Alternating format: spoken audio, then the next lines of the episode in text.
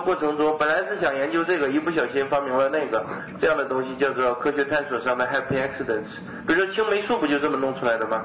本来不是想弄青霉素，弄别的，哎，弄出个青霉素，从此人类几乎告别了细菌疾病，不能说完全是吧？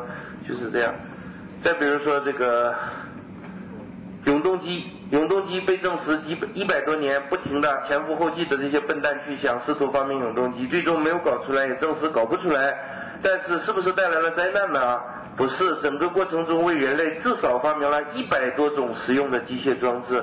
所以永动机的发明人最终虽然弄不出永动机，但是获利匪浅，是吧？获得了一百多种实用的机械装置，其中的大部分直到今天还在应用，是吧？非常爽的一件事情。再比如老于，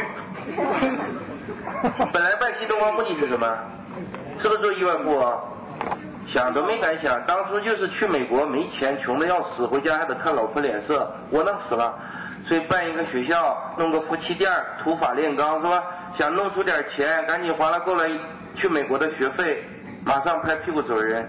结果谁能想到能弄出这么大一摊子来？Happy accidents，幸运的意外，再也走不动了，是吧？一看这么多钱，美国他妈美国他爹那也不去了，哪也不去了。就留在这儿，就是这么来的，是吧？还真是的。所以我们确定一个人生目标很重要，但是走的路上，万一哎，那你也别愣往前走，知道吧？走着走，嗯，那你就拐过来，是吧？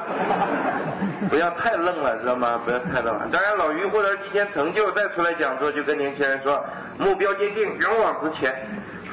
不一定是吧？他要勇往直前，找到美国刷盘子去了。好，这是第一题。